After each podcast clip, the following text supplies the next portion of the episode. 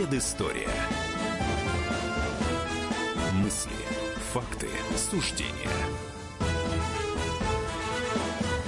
Исторически в это время по понедельникам Иван Панкин и Павел Пряников в студии радио «Комсомольская правда». Здравствуйте. Здравствуйте.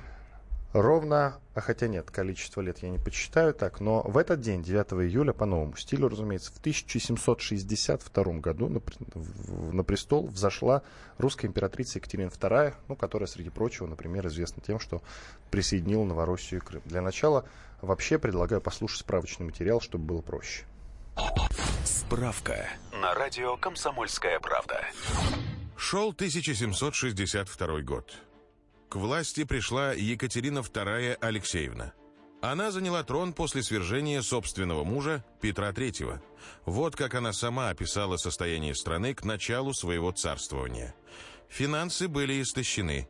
Армия не получала жалования за три месяца. Торговля находилась в упадке. Духовенство было недовольно тем, что у него отняли земли. Правосудие продавалось сторгу. Правда, историки утверждают, что все было не так уж и плохо, как в своих мемуарах писала Екатерина II. А многие проблемы спровоцировала именно она. Тем не менее, императрица определила для себя следующие задачи. Просвещать нацию, которой должно управлять.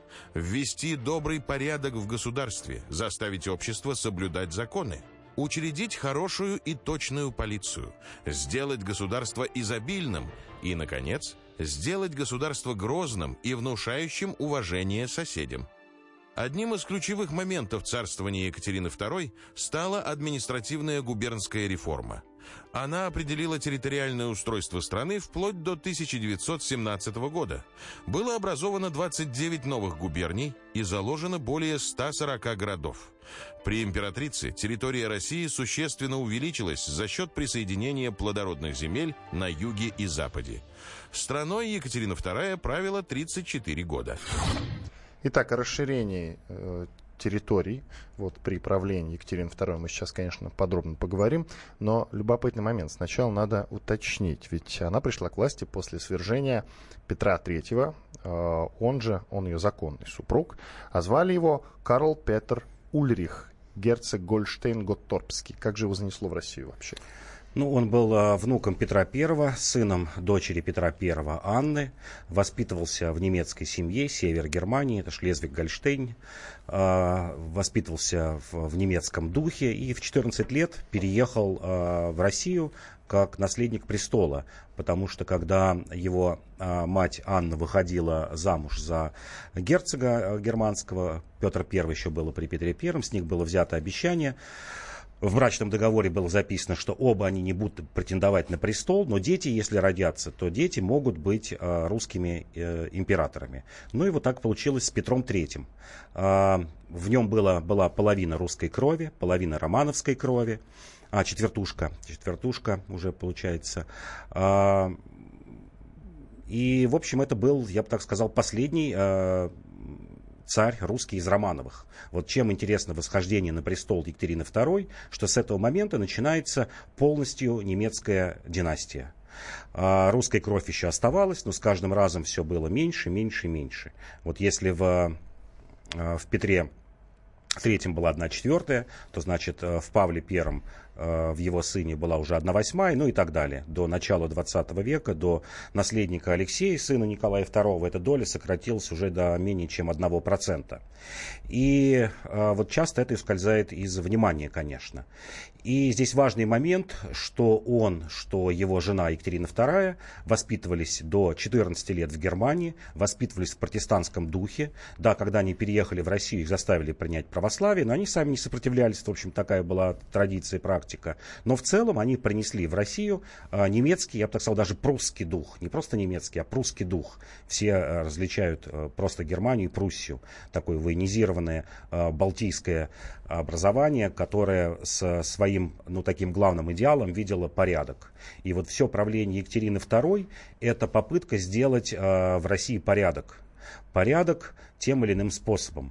Часто разочаровывалась в этих способах, э, когда-то давала послабление, когда-то была заморозка, то есть все ее 34 года царствования э, можно представить э, в такими несколько периодов, когда, что называется, была какая-то оттепель, это первые годы, ее там 4-5 лет после того, как она взошла на престол, когда она пыталась ввести не просто европейские правила, порядок, а пыталась, ну, какие-то основы, я бы сказал, демократизма ввести, хотя бы не для крестьян, а для некрепостных сословий. И, конечно же, это заморозка после восстания Пугачева 1774 года, а, когда можно было уже говорить о деспотии. Вот о Пугачеве, вот кстати, еще поговорим, конечно. Но сейчас хотелось бы сосредоточиться на том, что при императрице территория России существенно увеличилась за счет присоединения земель на юге и на западе. С чего это началось? Это началось с того, что действительно вначале было сказано, что финансы были расстроены, это так. А, дефицит бюджета был около 10%.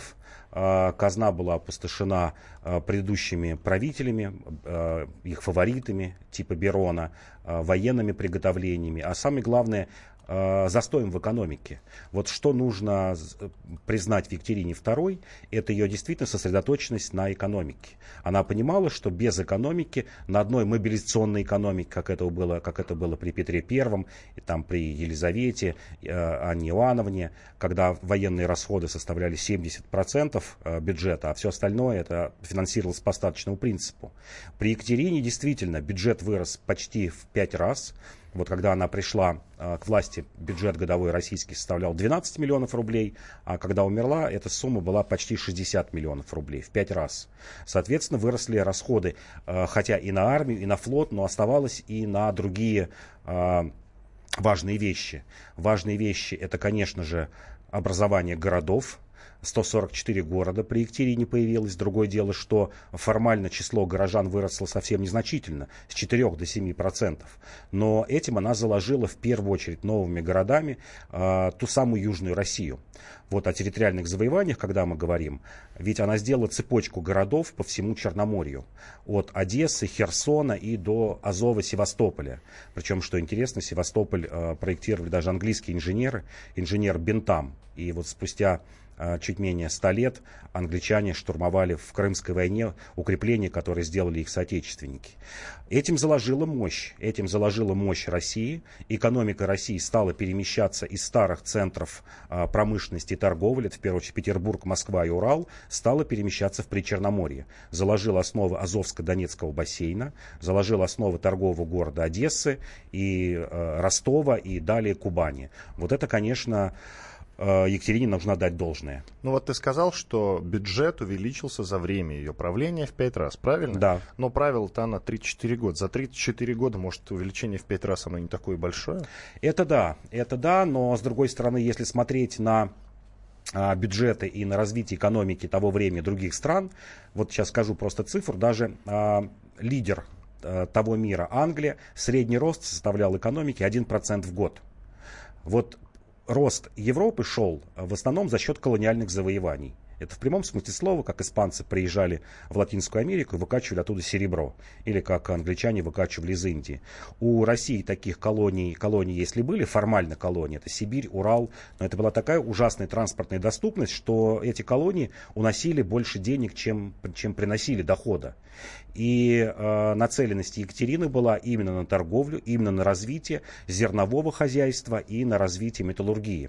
Это был краткий период, вообще вот ее время правления, когда Россия продавала, ну, по, по тому времени, вот по тому времени, по второй половине 18 века, э, промышленные товары.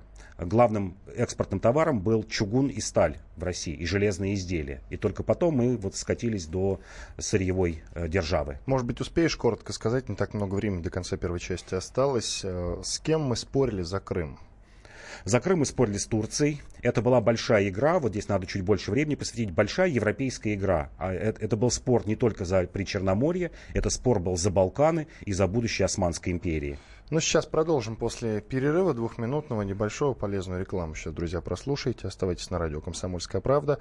В студии Иван Панкин и Павел Пряников. Кстати, в магазинах «Комсомольской правды», в специальных магазинах «Комсомольской правды» вы можете э, купить э, специальное издание коллекционное о Екатерине Великой. Обязательно приобретите интересные вещи.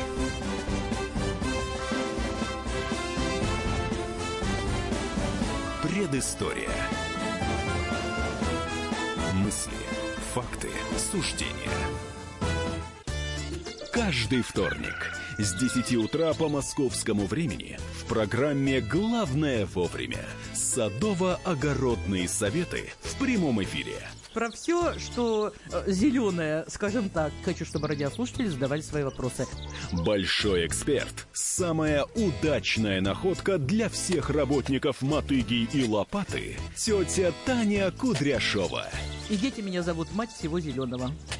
Вот такая петрушка на радио «Комсомольская правда». Слушайте и звоните по вторникам с 10 утра по московскому времени.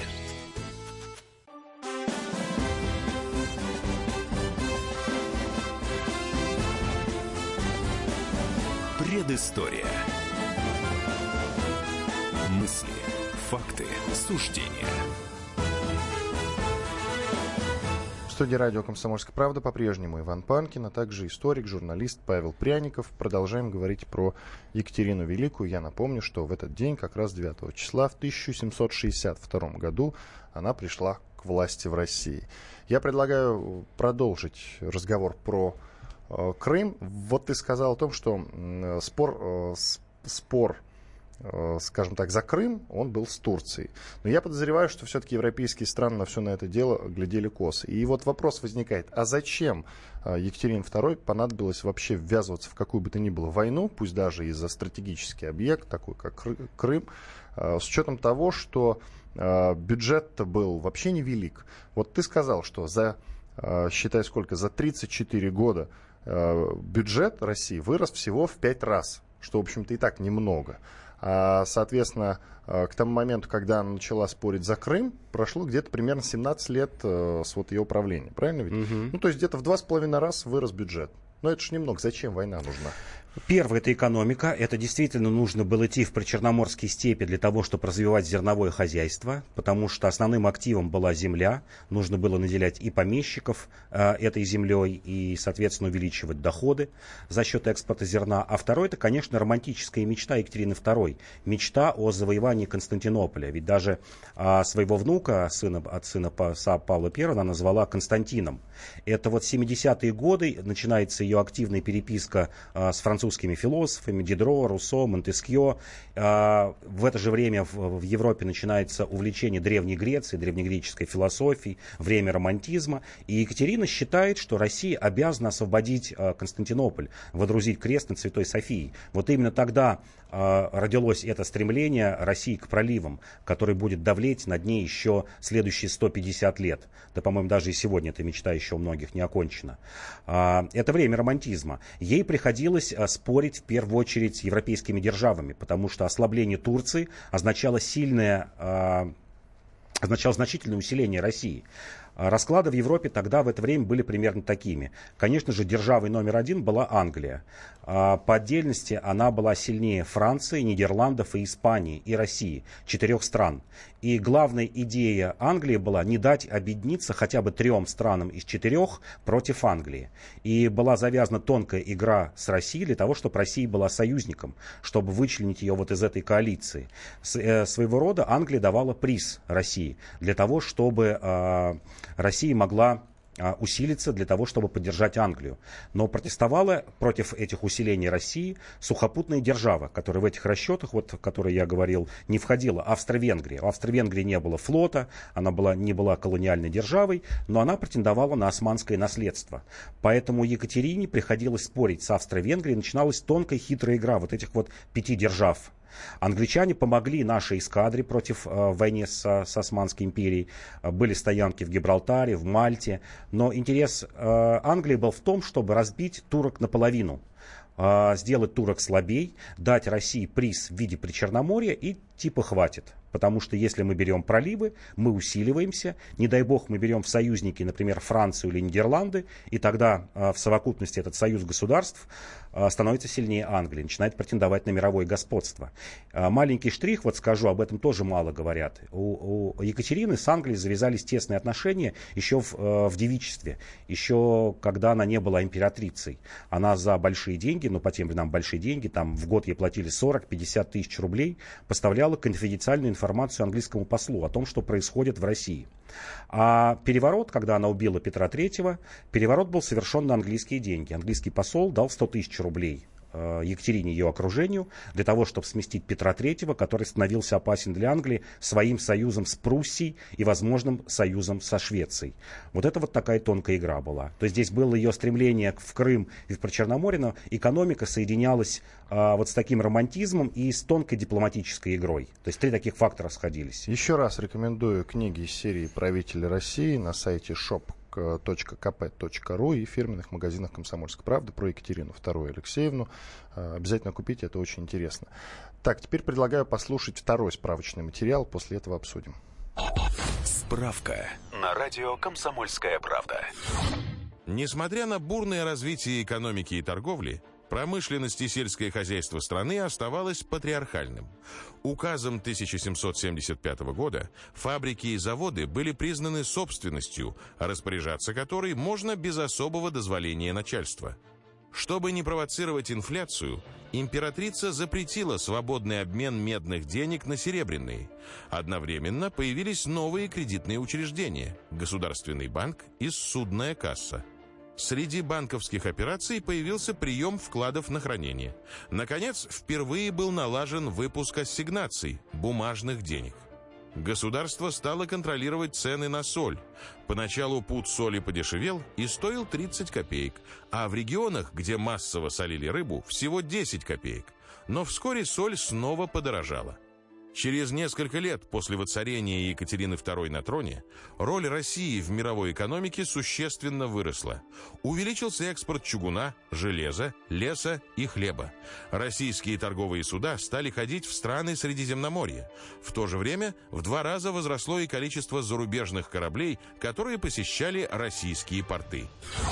Так это все интересно и красиво звучит. А почему экономика тогда медленно росла при Екатерине II? А, росла медленно в XVIII веке, она у всех, до промышленной революции, которая совершилась в Англии в конце XVIII века, когда появился паровой двигатель, когда а, колониальная а, экономика стала частью глобальной экономики. Вот мы впервые увидели такой глобализм по-настоящему, когда торговля шла со всеми частями света. Вот тогда начался настоящий, что называется, рост экономики. А до этого была так называемая ловушка Мальтуса, когда считалось, что вот есть некая неизменная сумма национального продукта, и с увеличением а, населения а, этот продукт приходится делить на большее количество людей. Вот такая идея была. И все страны были заняты тем в Европе, куда-то сбагрить лишнее население. Вот извиняюсь за такие вот простые слова, вот по-другому не объяснить. Англия выкидывала лишнее население в колонии, Франция, Испания, Германия, которая выкидывала и в чужие колонии, в Новый Свет, и в Россию. Именно при Екатерине началось массовое переселение немцев, чехов, австрийцев, а, если мы говорим о Черноморье, то массовое переселение сербов, болгар, которые до сих пор там живут, и в значительных колониях остаются греков. То есть все страны пытались избавиться от избыточного населения. Считали, что чем больше людей, тем меньше вот пирога этого достанется. Это было общее правило. Поэтому шло, э, шла территориальная экспансия. И Екатерина действовала в том же ключе. Она понимала, что население увеличивается. Население за время правления Екатерины увеличилось с 24 до 38 миллионов человек. Этих людей надо было где-то размещать. Вот получили мы при Черноморье, получили э, колонизацию, новую колонизацию Сибири, э, получили колонизацию Урала дальнейшую и вплоть до Дальнего Востока. Ну, коротко тогда скажи, а с чего вдруг вспыхнуло восстание Пугачева? Почему люди э, жестоко голодали тогда, несмотря на все достижения. Восстание Пугачева основной элемент был казаки, которым не нравилось лишение их привилегий старых, лишение свобод, и к этому восстанию присоединились крепостные крестьяне, потому что при Екатерине крепостной гнет только усилился. Усиление крепостного гнета э, стало главным, одним и тоже из главных итогов правления Екатерины II. Ну что ж, мы сейчас прервемся на несколько минут, среди прочего послушаем ну, полезную рекламу и хорошие новости, а до этого замечательную песню группы Любе, где э, упоминается имя Екатерины II. Э, я, к слову, добавлю, что все-таки продажа Аляски, как мы все знаем, я надеюсь, это заслуга Александра II.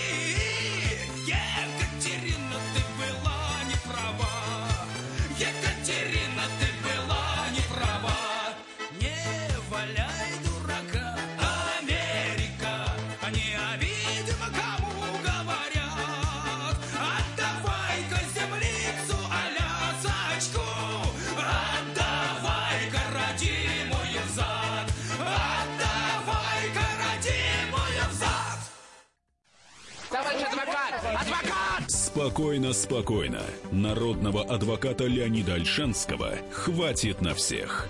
Юридические консультации в прямом эфире. Слушайте и звоните по субботам с 16 часов по московскому времени.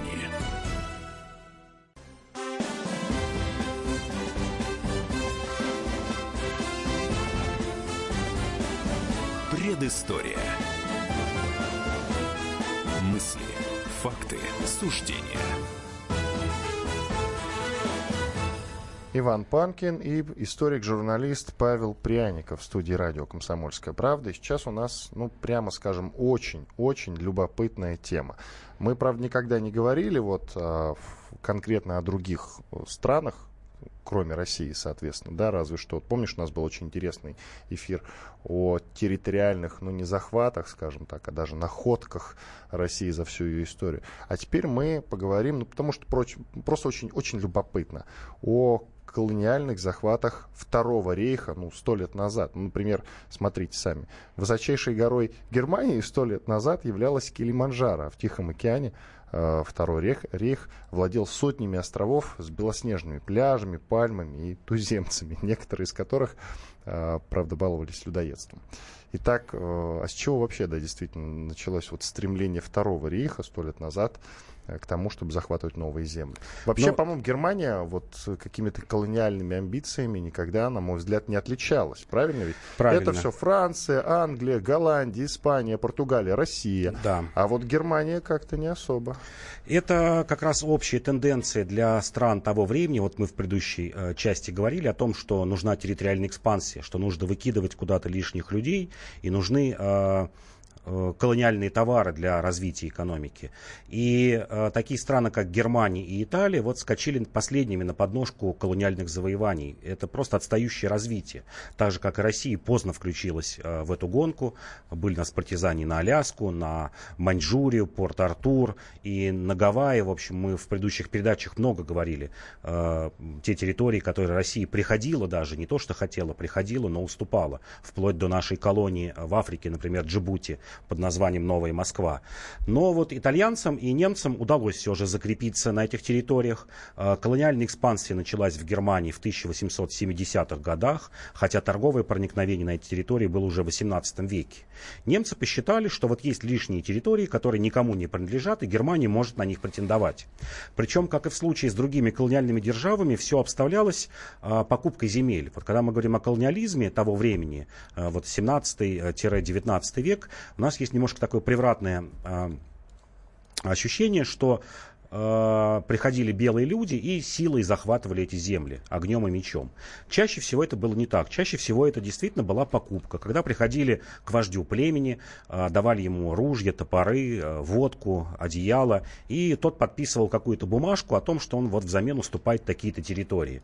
Так все это и происходило по большей мере. Вот таких открытых завоеваний, чтобы куда-то вторгаться, сжигать и уничтожать просто так, без бумаг, это вот такая была эквилибристика э, европейская, да, сила права, то, что иногда называют диктатура закона.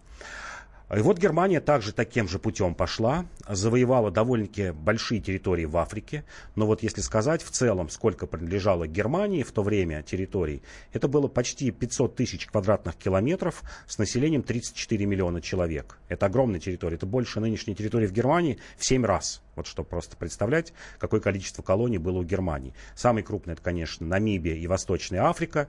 Это территория нынешней Танзании, будущего Базамби- Мозамбика. Там же была и Тога, и Бурунди, и Руанда, и Папуа-Новая Гвинея, и действительно россыпь островов в Тихом океане, вот о чем мы э, сказали.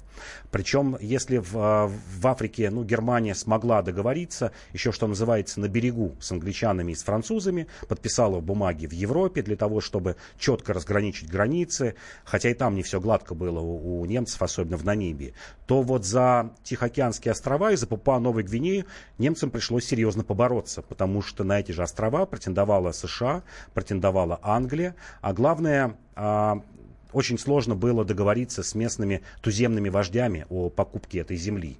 А, сами немцы признавали меланезийцев, те, которые жили вот в океане, в Папуа-Новой Гвинее, почти равными белым людям. То есть уже тогда началась э, такая очень глубокая, в, в кавычках, и отрицательная рассология в Германии. Именно вот там все расцвело. Как такой факт скажу даже, что у Германа Геринга отец э, по имени Генрих был управляющим как раз колонией Намибия. И коричневые рубашечники немецкие, печально знаменитые, это защитная полевая форма немецких колонистов в Африке. Вот чтобы понимать, откуда растет немецкий расизм. Вот он растет именно из конца 19 века. Если с чернокожими племенами в Африке немцы не считались, то в Океании они все же пытались считаться, пытались договариваться с местными вождями. И здесь как раз а, проявилась такая, я бы сказал, вечная болячка Германии. Они не способны а, к переговорам на равных а, с, с теми, кого хотят подчинить и завоевать. Это сказывалось и в Первой мировой войне, и во Второй мировой войне, и у меня ощущение, что сказывается и сейчас у Германии. Вот если с э, чернокожими племенами в Африке поступали просто, расстреливали их из пушек и пулеметов, то когда надо было договариваться, приходить к вождю э, э, э, на, Само, на Самоа, Папуа-Новой Гвинеи, Маршаловы острова, Мариинские острова и так далее, целый россыпь островов, приходите договариваться, подписывать какие-то бумаги, торговаться. Немцы э, не были способны к этому. И получали либо восстание, либо получали вот что называется пятую колонну, которая наускивалась какие-то местных туземцев э, вождей, наускивалась американцами и англичанами, которые претендовали на эти острова, и получалось все у них не очень хорошо. Ну что ж, давай по порядку. С какой стран, с каких стран начался поход э, Второго рейха э, вот в Африку? А, в Африку поход начался в 1870-е 80-е годы. Это Намибия и территория современной Намибии. И там именно самое большое немецкое влияние остается. Примерно 40% намибийцев до сих пор говорят на немецком языке. А элита намибийского общества, примерно полтора процента, тысяч двадцать, это потомки немцев белые, которые владеют основной экономикой и сельскохозяйственными землями в Намибии до сих пор. А, это, конечно же, была Тога, Тога маленькой колонии, но чем она была знаменита? Всего лишь две колонии в, Америка, в немецком колониальном мире приносили доход. Это маленькая африканская колония Тога и Самоа в океане. Все остальные колонии приносили сплошные убытки. Приносили почему? Потому что бесконечно приходилось подавлять восстание. А с 1870 года до 1914 года только на военные действия Германия в своих колониях истратила 900 миллионов марок. Но это огромные по тем временам суммы. Это там, наверное, два, два бюджета немецких, вот чтобы представлять. А если англичане и французы приходили а, на завоеванные территории и пытались отдать управление местным вождям, такая хитрая игра была. Мы вот где-то там над схваткой наверху стоим, а вы тут управляете сами. Мы вас потихоньку будем стравливать, якобы не вмешиваться в ваши дела, но, естественно, все богатства будем выкачивать сами. Вот я простой пример скажу, что в Индии, например, огромной Индии управляло 15 тысяч англичан. Вот просто представьте вот эту территорию, 15 тысяч хватало. Немцы поступали не так. Немцы пытались вмешиваться во все. Отстраняли полностью колониальных, э, колониальных даже туземных вождей, которые готовы были служить. И там не очень много, им надо было платить. Часто это ограничивалось, там, не знаю, вручить какой-то орден, красивое ружье и несколько лошадей. Вот немцы не были на это способны. Вот эта вот твердолобость, упрямость немцев и э, отсутствие ну, такого, я бы сказал, уважения к людям, которых они считали ниже себя. И это служило, конечно, печальную службу. А, было знаменитое восстание Геррера а, в Намибии. А, в 1985 году ООН признала, официально признала геноцидом этого племени чернокожего.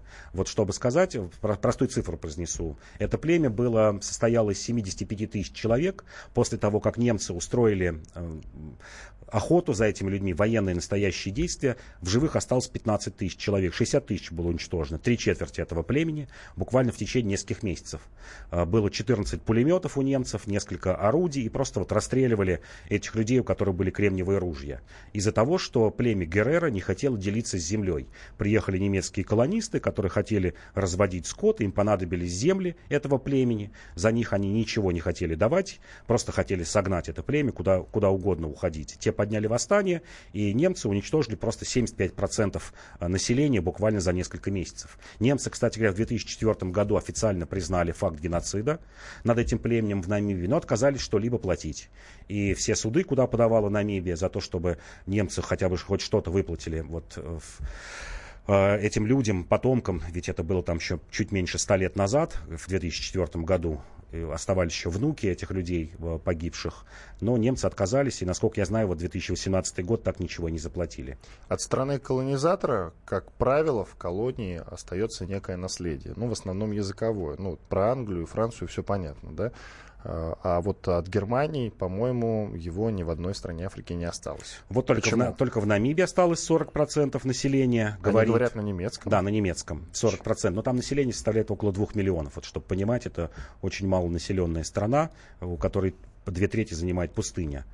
Э, соседняя с, с ЮАР страна. А в остальном, да, ты прав, действительно, вот 50-летнее правление на Самуа, вот чтобы понимать, формально э, страна стала принадлежать, э, острова стали принадлежать Германии в конце 19 века, в 1890-х годах, но первое проникновение немцев началось туда в конце 18 века. Это были торговые фактории, то есть де-факто владение этими островами в океане, то есть 120-140 лет немцы правили этими территориями, но действительно от них не осталось никакого языкового наследства. А, действительно колонии во Франции, вся Латинская Америка говорит либо на испанском, либо на португальском, вся Африка говорит, ну, во всяком случае, верхушка Более на языке того, колонизаторов. Же, да, да. да. Угу. А от немцев даже вот на Самуа после 130 лет правления не осталось и следа. То есть, когда немцы ушли, в 14 году началась Первая мировая война, на эти а, острова в океане, рассыпанные сотни островов, вошли австралийские, новозеландские войска, депортировали местных солдат, местных чиновников до окончания войны, и все, и все наследство рассыпалось. Никто теперь больше больше не вспоминает о том, что там были немцы. А что же заставило Германию в итоге уйти? Противостояние с Францией, Англией? А, Первая или мировая что? война. Первая мировая война заставила уйти. А, гарнизоны были небольшими. На Самуа, вот чтобы а, точную цифру вам назову, было чуть больше 300 а, солдат, а Папуа Новая Гвинея, огромная по территории а, страна, в ней было чуть более 500 солдат. А, наибольшее сопротивление немцы оказали в Восточной Африке, огромной территории, еще раз повторю, это территории нынешней Танзании, Бурунди, Руанда, часть Мозамбика. А, вот там боевые действия продолжались до конца 18 года. Немцам удалось создать отряды из туземцев. Вот, по-моему, единственный случай, когда они смогли завоевать доверие туземных племен было около двух тысяч немцев и около 20 тысяч вот, э, негроидной, из негроидной расы солдат, и сопротивлялись они 4 года. Я бы хотел уточнить, а что в экономическом плане у той же Англии и Франции дела в Африке складывались лучше, чем в Германии? Лучше складывались, да. Они не тратили такие деньги на войны. Но, пожалуй, самые большие траты у тех же англичан было восстание сипаев э, в Индии. После этого управляли, как я еще раз говорю, несколько сотен чиновников и несколько тысяч солдат управляли десятками, а потом и сотнями миллионов э, индийцев.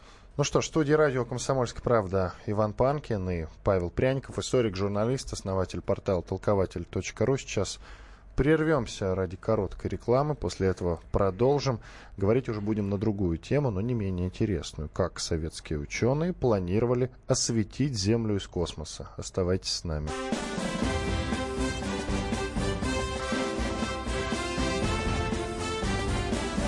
Предыстория.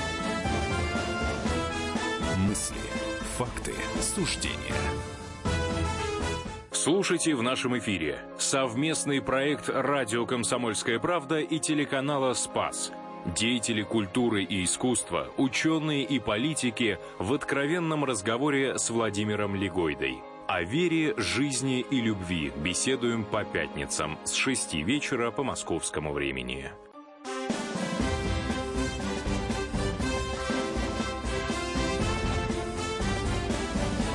Предыстория. Мысли, факты, суждения. Иван Панкин и историк, журналист Павел Пряников, он же основатель проекта портала толкователь.ру. Продолжаем. Как и анонсировали, будем говорить о проектах советских ученых, которые были посвящены тому, как осветить Землю из космоса. Итак, с чего все началось? А, Началось все со сборника, а, который назывался «Вам жить в 21 веке». Он вышел в 1986 году, и он описывал, что будет примерно через 20-30 лет, как будет устроена жизнь. Ну, понятно, что писали туда еще чуть раньше, это представление людей 84-85 года, вот совсем поздний Советский Союз. И когда читаешь эту книгу, а, вот понимаешь, насколько мы, наверное, лилипутами выглядим по сравнению с учеными того времени, в, в смысле в том, что мы задумываемся о будущем и, самое главное, о хорошем будущем. Потому что сейчас больше всего говорят о том, об эпидемиях, болезнях, о войнах. А вот тогда, в позднесоветское время, знаменитые ученые с глобальным именем, мировые ученые советские, говорили о том, как будет хорошо, что нужно сделать для того, чтобы хорошо жить в этом мире. Но вот, как пример, одна из статей, например, принадлежит а, знаменитому Ломбердскому лауреату а, Николаю Басову. А, человек, который придумал лазер, а, на тот момент руководил физическим институтом Академии наук Советского Союза.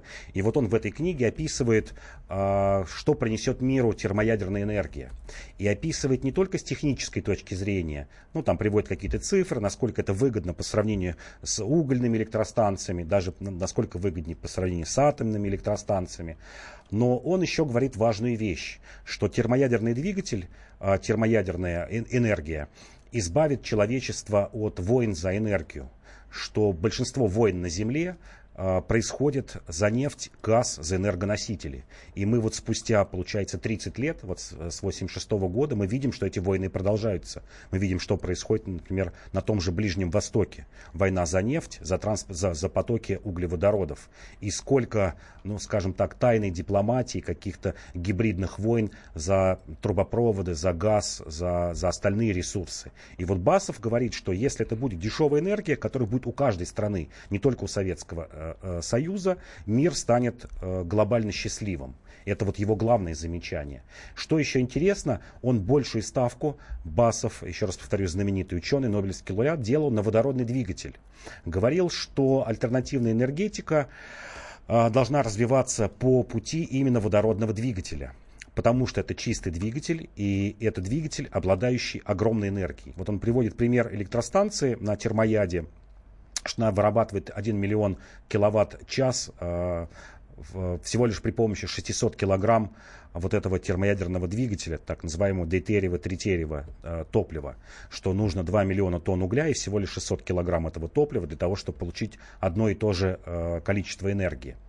Еще в этой книге есть интересный взгляд человека, ну такой, который тоже понимает, о чем говорит. Хотя он ученый, конечно, не такого уровня, как Басов. Это Олег Макаров, летчик-космонавт на тот момент знаменит тем, что был три раза в космосе. Не очень многим людям удавалось такое совершить. Но еще после этого работал в конструкторском бюро. Э, в, в, тогда назывался Калининград подмосковный, сейчас Королев. Был кандидатом э, технических наук. И он описывает будущее использование космоса э, с точки зрения энергии. Вообще здесь нужно подчеркнуть, что книжка, вот в книге очень много говорится именно об энергии. Два а, я бы сказал, направления, которые волновали ученых позднесоветского времени. Энергии продовольствие. И вот Макаров говорит о том, что в космосе можно расположить мощные зеркала, а, причем расположить как можно ближе к, э, к Солнцу. Он предлагал послать э, спутники, ну, орбитальные и неорбитальные станции а, как можно дальше от Земли, которые бы соорудили там огромные зеркала и получали бы энергию, и вот СВЧ энергию передавали бы на Землю. И, как он говорит, в общем, это несложно сделать было и тогда. Соорудить в космосе, например, а, такой, получается, зеркало площадью в 40-50 квадратных километров, с технической точки зрения несложно. Сложно было бы принять эту энергию. Вот чтобы понимать, это был бы направленный пучок энергии, который э, сжег бы все. Это вот по принципу лупы как работает, когда концентрируется огромная энергия и передается в виде пучка. И вот он говорит о том, что нужно разрабатывать, как э, поймать эту энергию и как потом ее использовать, и это уже не так, не так сложно. И еще одно его предложение было сфокусировать эти зеркала, сделать эти зеркала и отражать солнечный, ловить солнечный свет и отражать его на Землю, например, в районы в наши Советского Союза, где полярная ночь, для того, чтобы была смена, э, световая смена в течение суток. Говорит, что это будет полезно и для человеческого организма, и интенсифицирует работу, потому что можно будет а, днем работать, когда там полярная ночь. И если это, скажет, п- прилегающие территории, там лесотундра или тундра, увеличит выход э, биомассы, в общем, находит в этом множество таких плюсов и говорит, что, в общем, за этим будущее. А, Еще одно его направление, что орбитальная э, космонавтика, э, космонавтика с использованием человека неизбежно э, сменится роботизированной, роботизированной космонавтикой. А, Он впервые начинает говорить о том, это вот поздний, напомню, Советский Союз, 86 год, что не обязательно человеку вступать на Марс или на Луну, чтобы нога человека. Нужно сделать роботы, которые, в общем, там все устроят. И даже потом можно приехать э, туда, прилететь туда и, в общем, жить или работать там. Будет построена колония, но колония будет построена роботами и автоматами. И не нужно человеку этого делать. Вот это вот понимание а, конечно, такое полное а, того, как должен осваиваться космос. Ну и что интересно, даже у него мы встречаем, ну я бы сказал, у- у- такое угадывание а, того, как будет выглядеть научно-технический прогресс в области информатики. Он там говорит о том, что неизбежно будет, ну такой прообраз интернета, только он думал, что интернет будет глобальный, будет осуществляться при помощи спутников. Сейчас мы знаем, что это при помощи кабелей, которые даже перекидывают через океан, а он предлагал просто запустить сотни спутников, собрать их в такой в большой рой, в большую автоматизированную систему, и который сделает вот такую глобальную информационную систему. Говорил, кстати говоря, о том, что будет ну, какой-то прообраз такого мобильного телефона, одновременно компьютера в виде часов, что вот, вот вполне такой размер будет. Ну и, как я говорю, второе направление, конечно, о котором сегодня вообще ну, в России мало говорят, это сельское хозяйство. Но не в плане экстенсивного такого развития, а в плане, например, выведения новых гибридов э, зерновых. Вот сейчас, ну это, конечно, узкоспециализированная тема, но я так просто быстро скажу, что э, уже тогда работали над гибридами пшеницы, которые должны быть многолетними. Э, попытались скрестить пшеницу и пырей, и это бы выглядело так, что просто комбайн проходил бы каждый год, скашивал эту массу, получал зерно, а затем весной э, эта пшеница отрастала бы, и не надо было бы пахать, барановать, и, в общем, давала бы урожай, вот что называется многолетняя пшеница. Причем прогноз был, что нынешний колос э, зерна содержит 70-80 штук, а будущая пшеница будет содержать в себе зерен 700-800 штук. В 10 раз повысится урожайность. Итак, почему же к этим замечательным идеям не присмотрелись? Присмотрелись. Эти идеи, э, естественно, реализованы частично. Мы знаем про интернет, мы знаем про генно-модифицированные, ну, сейчас попытки, может быть, еще не вошли в широкий круг, генно-модифицированные и какие-то сельскохозяйственные культуры. Но почему не получилось Советского Союза, это, конечно, как мы уже в многих наших передачах говорим, пренебрежение, ну, что называется, человеческим, телесным, вот малым. А, 85-86 год, мы знаем, что уже начинается перебой с продуктами, мы знаем, что э, текстильная промышленность, недостаток в каких-то элементарных вещей в виде обуви и одежды. Наши ученые нацелены на великие свершения, говорят о, о- о говорят, причем полностью поддерживаю их научно-технический прогресс, их взгляд в будущее, но забывают об, о таких приземленных вещах, как частная инициатива, раскрепощение человека, какой-то малый бизнес. Вот это вот несочетаемость, не- несочетаемость высоких идей и низких, вот чтобы найти между ними баланс и получить и то, и другое, вот у этого Советского Союза не вышло. Ну вот идея о том, чтобы осветить Землю из космоса, она так, собственно, и не прижилась. Ее никто, в общем-то, и не э, хотел реализовывать, насколько я понимаю. Правильно? Это да, и сегодня даже речи об этом нет. Космос, в общем-то, продолжает существовать. Там проходят интересные опыты. Вот недавно опыты там по моделированию 3D принтеров, которые, например, будут печатать э, клеточные, э, клеточную скелет будущих органов.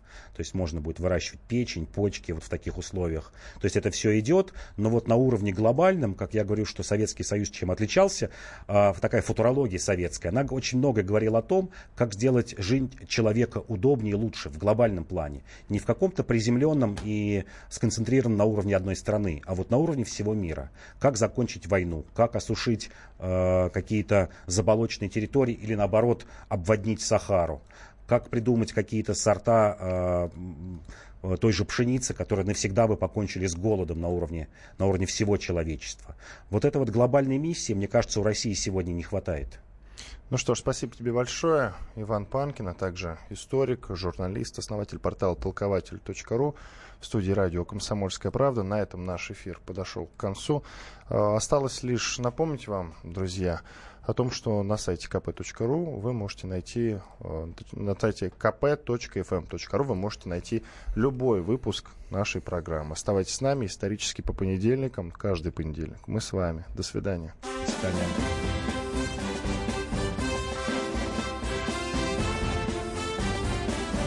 Предыстория. Мысли, факты, суждения. Британские ученые доказали, у тех, кто слушает подзарядку, в два раза медленнее садится телефон. Утреннее шоу «Подзарядка» с Вероникой Борисенковой и Сергеем Красновым слушайте по будням с 7 до 11 утра по московскому времени.